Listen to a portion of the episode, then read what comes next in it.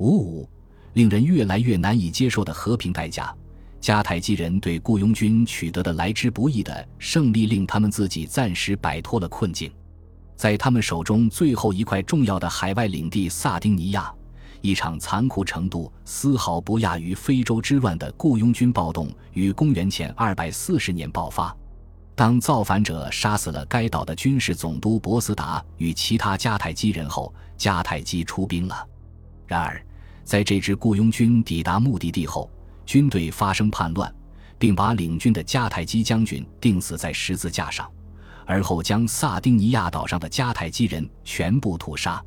这两场暴动或许在某种程度上是相互呼应的，这令局势变得更加危急。根据波利比乌斯的记载，非洲的叛军向萨丁尼亚的暴动者送去了一封信，信中似乎透露了这么一件事：他们的队伍中有人正与迦太基人进行秘密谈判。尽管波利比乌斯相信这封信有伪造的可能，但迦太基派往萨丁尼亚的雇佣军或许多少知道这件事。令迦太基感到惊恐的是，雇佣军于公元前240年打算将这座岛转交给罗马。罗马人暂时拒绝了这一诱惑，没有强力盟友支持的雇佣军很快就被萨丁尼亚土著驱逐了。在意大利避难的时候，他们再一次与罗马人协商。请求后者支援他们的事业。这一次，他们的请求得到了接纳。公元前二百三十八年，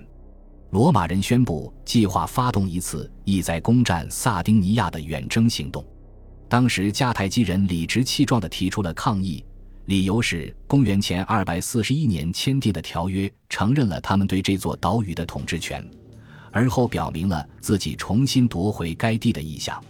罗马人声明。他们将把这一意向视为宣战行为，在持续多年的战争中，已遭严重削弱的迦太基不得不做出退让。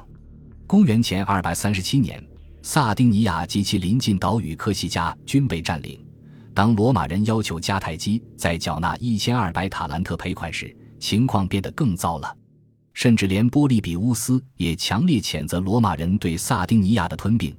他用毫无正义性与一次根本不可能找到任何合理借口与理由的行动来形容这一行为。如此尖锐的批评竟出自一个最为坚定的罗马支持者之口。为什么罗马在起初拒绝了这些造反者的引诱后，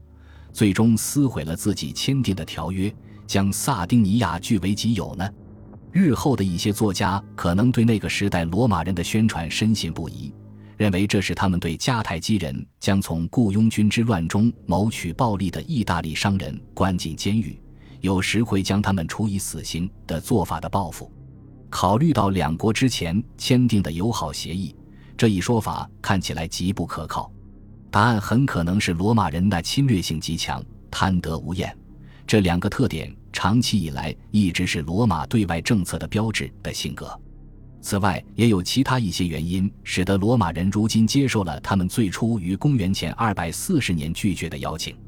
迦太基于公元前238年在北非击败了叛军，如今他可以将全部精力放在收回萨丁尼亚上了。因此，罗马兼并了这座岛屿，以免迦太基再度在地中海地区崭露头角。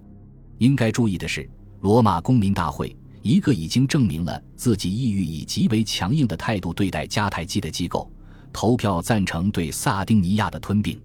雇佣军在被逐出这座岛屿时，已将该地的迦太基人屠杀殆尽的事实，也使得罗马人更容易将这次行动表述为对中立地区的占领。吞并萨丁尼亚对接下来的历史事件而言，影响力相当于一场地震。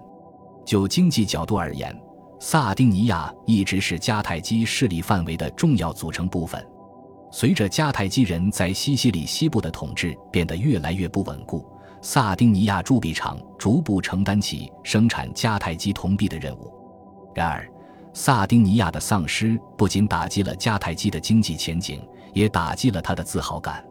罗马人对这一地区的吞并与对赔款的要求，是在用一种蛮不讲理的方式提醒迦太基。